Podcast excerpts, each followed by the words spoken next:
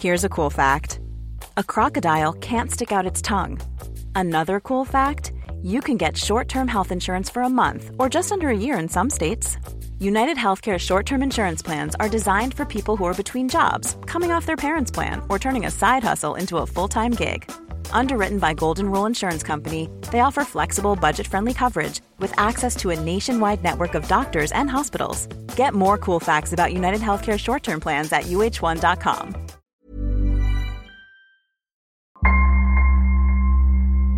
Bonjour, je suis Claudia Prolongeau et vous écoutez Crime Story, le podcast fait divers du Parisien. Décidément, ce sont les faits divers et leurs conséquences qui ont la vedette aujourd'hui. Des restes humains ont été retrouvés sur la propriété. Le préfet de la région Corse a été assassiné de plusieurs balles dans la tête ce Un soir. couple et ses quatre enfants ont donc disparu. L'enquête s'oriente aujourd'hui vers un geste criminel. Chaque semaine, je vous raconte une grande affaire criminelle en m'appuyant sur l'expertise du chef du service police-justice du Parisien, Damien Delseny.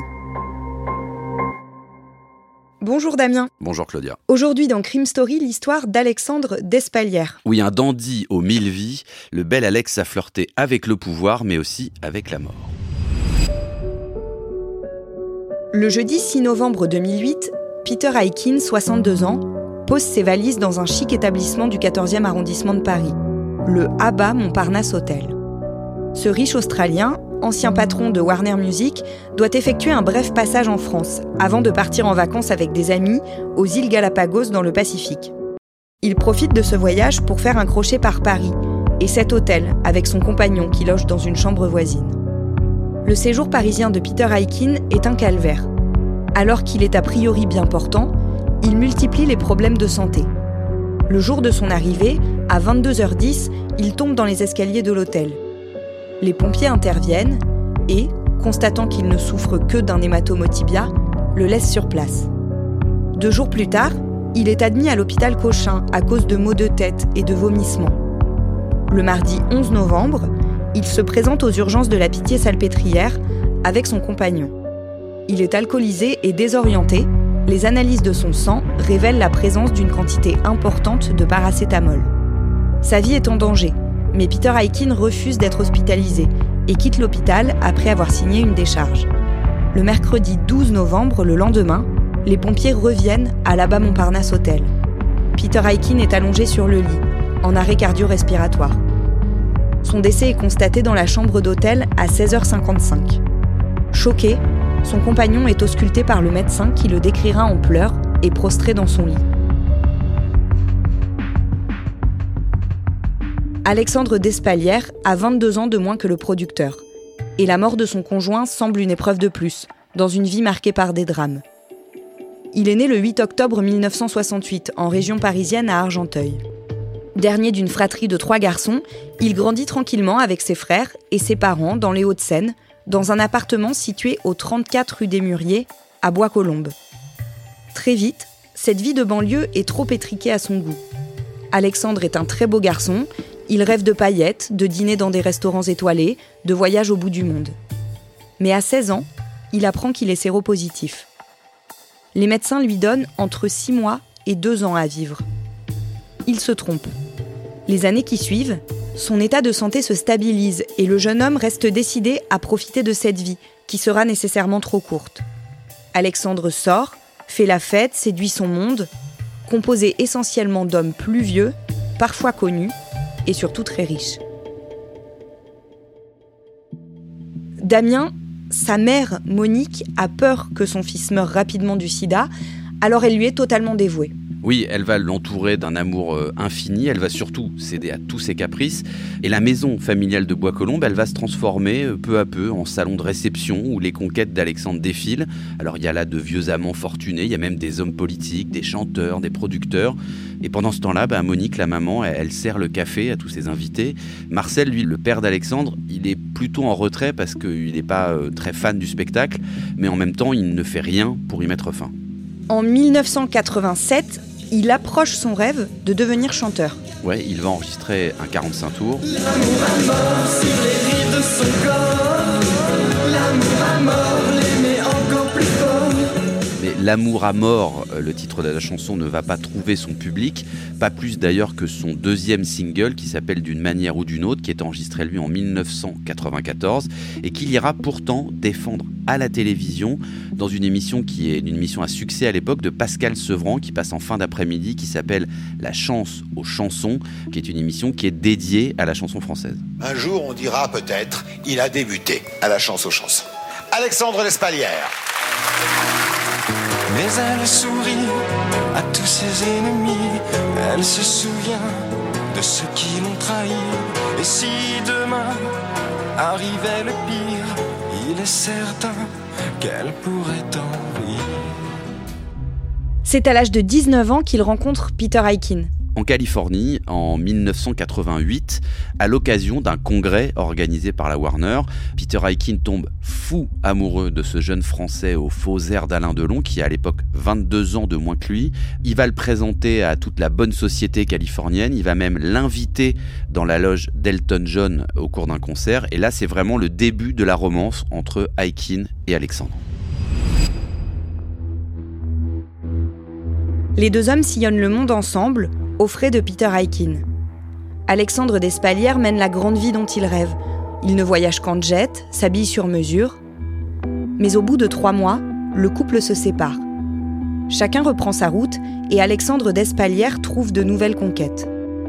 Mais Peter Aikin et Alexandre ne perdent jamais le contact. Ils continuent à prendre des nouvelles l'un de l'autre de temps en temps. En 2001, le père d'Alexandre Despalières meurt soudainement d'une rupture d'anévrisme, alors qu'il est en vacances avec lui, sur la côte d'Azur. Il est incinéré, et quelques mois plus tard, c'est la mère, Monique, qui est retrouvée morte chez elle. Damien, l'enquête conclut à un suicide par absorption médicamenteuse, mais les deux grands frères d'Alexandre Despalières le soupçonnent d'y être pour quelque chose. Oui, l'ambiance familiale, elle est clairement pas bonne à ce moment-là. Les deux grands frères n'y croient pas du tout ni à la rupture d'anévrisme de leur père, ni surtout au suicide de leur mère. Alors pourquoi? Il y a d'abord une bisbille au niveau de, l'héritage. Ils soupçonnent Alexandre d'avoir, euh, euh, de les avoir spoliés en fait, d'avoir aussi euh, volé des photos, des documents. Ils se disent surtout que quand leur père est mort et quand leur mère est morte, Alexandre était toujours dans les parages, voire même au contact, et qu'en plus ils ont depuis plusieurs années une opinion de leur frère qui est plutôt très négative. Jean-Michel, d'ailleurs, un de ses frères, dira c'est un escroc. Il a passé sa vie à nous faire croire qu'il était malade. Euh, il se baladait même, raconte-t-il, dans la maison avec des poches de sang euh, qui étaient en fait euh, factices. Et à la suite d'ailleurs du décès de la maman, l'un d'entre eux va déposer une main courante au commissariat de Neuilly dans les Hauts-de-Seine parce que lorsqu'il est allé voir Alexandre pour émettre des doutes, Alexandre en réponse l'a menacé de mort. Ça, ça se passe en juin 2002. Cette plainte ne débouche finalement sur rien. Peu après la mort de sa mère, la même année, Alexandre Despalières s'envole vers les États-Unis pour y vivre. Il y rencontre Marcel Becker, une veuve milliardaire dont le fils vient de se suicider. Aussi triste d'avoir perdu son fils qu'heureuse d'avoir croisé la route d'Alexandre, Marcel finit par adopter le jeune dandy. Mais cette nouvelle relation mère-fils ne dure pas. Marcel Becker pense qu'Alexandre a tenté de l'empoisonner elle ne porte pas plainte, mais fait annuler l'adoption. En 2009, au moment de la mort de Peter Aikin, cela fait seulement quelques semaines que l'histoire entre les deux hommes a repris. En avril 2008, 20 ans après leur séparation, Alexandre Despalières traverse l'océan Indien et se présente à la porte du somptueux appartement du producteur australien à Sydney. Il a désormais 62 ans. Alexandre en a 39. Il annonce au producteur qu'il souffre d'un cancer au cerveau incurable et qu'il n'en a plus que pour quelques semaines. Avant de mourir, il voulait revoir cet amant qui a tant compté pour lui. Et il voulait lui proposer de l'épouser. Car entre-temps, Alexandre Despalières est devenu riche et il souhaite que sa fortune revienne à Peter. Ému, l'ancien dirigeant de la Warner accepte et les deux hommes convolent ensemble à Londres où ils signent en octobre 2008 un civil partnership, l'équivalent anglais de notre Pax. Un mois plus tard, donc, ce n'est pas Alexandre, mais Peter Aikin qui meurt en premier, dans cette chambre d'hôtel.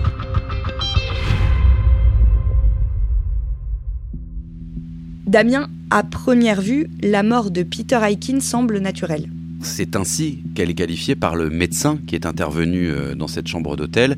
Lui, il parle de problèmes cardiaques et hépatiques, et donc il délivre ce qu'on appelle un permis d'inhumer, c'est-à-dire que pour ce médecin, il n'y a pas ce qu'on appelle un obstacle médico-légal, c'est-à-dire un soupçon qu'il se soit passé autre chose, qu'il y ait une intervention d'un tiers, qu'il y a un doute en fait. Et donc Peter Aikin, il est incinéré huit jours plus tard, le 20 novembre, à la demande d'Alexandre Despalières, et l'enquête, elle est classée sans suite fin février 2009. Sauf que les amis de Peter Aikin sont extrêmement surpris. Oui, parce que eux, ils s'attendaient à apprendre la mort de quelqu'un, mais plutôt euh, de l'autre membre du couple, c'est-à-dire de Alexandre Despalières, puisqu'il souffrait soi-disant d'une maladie incurable. Donc ils comprennent pas qu'en fait, ce soit la mort de leur ami Peter Aikin qui leur soit annoncée. Pour eux, Peter, il était bien portant, il n'avait pas de problème de santé. Sauf que, bah, à cette occasion, on va découvrir que, en fait, Alexandre Despalières, il n'a jamais été malade, en tout cas pas à l'article de la mort comme il le faisait croire. Il est bien séropositif depuis qu'il a l'âge de 16 ans, mais son cancer du cerveau, c'est une invention totale. Et c'est Alexandre Despalières qui hérite des biens de Peter Aikin. Oui, parce que d'abord il y a le Civil Partnership, hein, l'alliance qu'ils ont passée euh, à Londres, et puis il y a le testament que Peter Aikin a rédigé le 7 août 2008 et qui fait d'Alexandre Despalières son légataire universel. C'est en tout cas ce que va revendiquer Alexandre après la mort de son amant. Au fil des semaines, les proches du producteur contestent cet héritage. Ils constatent qu'Alexandre Despalières et deux de ses amis, après la mort de Peter Aikin, mènent la grande vie en se servant généreusement sur les comptes richement garnis du défunt. Ils s'achètent des voitures de collection et se promènent les poches débordantes de billets dans une vulgarité triomphante. Les proches s'étonnent aussi de l'existence du testament qui n'est pas rédigé comme les précédents. Et puis, un mois avant de mourir, dans un mail adressé à un ami, Peter Aikin s'était dit réticent à l'idée de modifier son testament pour intégrer son compagnon, comme ce dernier le lui avait demandé. Alors forcément, ça les intrigue. Le neveu du producteur conteste la succession devant une juridiction britannique en produisant le dernier testament connu de la victime, datant de 2002. Les proches de Peter Aikin bataillent aussi pour qu'une nouvelle analyse toxicologique ait lieu à partir des prélèvements effectués sur le corps du producteur après sa mort et avant son incinération. C'est ce qui se passe à l'été 2009 sur des prélèvements conservés après l'autopsie. Et cette nouvelle analyse met en évidence un taux mortel de paracétamol. Le lundi 15 février 2010, une information judiciaire contre X du chef d'assassinat est ouverte. Les policiers mènent alors l'enquête sur Alexandre Despalières, et le portrait dressé par les innombrables témoins entendus est accablant un de ses ex raconte qu'il s'est présenté à lui comme un ancien étudiant en psychiatrie, ce qui n'est pas vrai. Une hôtelière qu'il a hébergée le décrit comme un pervers narcissique. À certains, il a assuré être un collaborateur de Mark Zuckerberg, le créateur de Facebook. À d'autres, d'être le fils caché de l'actrice américaine Elizabeth Taylor. Entendus à leur tour, ses frères réitèrent les doutes qu'ils ont sur la responsabilité d'Alexandre Despalières dans la mort de leurs parents. La tentative d'empoisonnement dont aurait été victime sa mère de cœur, Marcel Becker, la veuve américaine, refait surface. Mais rien ne permet d'étayer ces graves accusations. Le casier d'Alexandre Despalières est vierge comme au premier jour.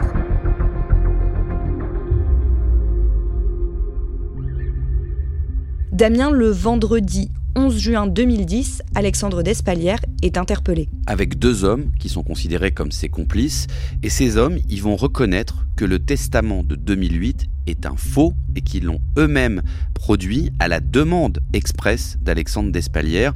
Ils expliquent qu'ils étaient euh, subjugués par le charisme du bel Alex, alors ils ont dit oui, ils ont fait ce faux testament, mais en dépit de ces témoignages et de ces dépositions assez euh, compromettante et précise, eh ben Alexandre Despalières, il va nier être à l'origine de la moindre falsification.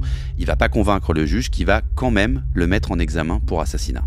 Des experts psychiatres se prononcent sur sa personnalité. Oui, il va être vu assez vite par plusieurs euh, experts, psychiatres et psychologues.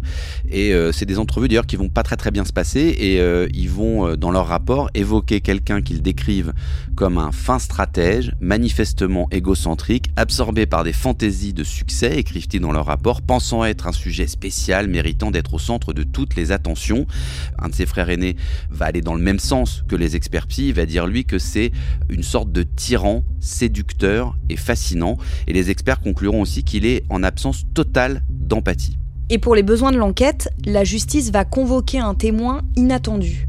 Ça va se faire dans la plus totale discrétion, euh, personne ne va vraiment être au courant. Ce témoin, c'est Olivier Metzner, tout simplement un des plus grands et plus puissants avocats pénalistes français.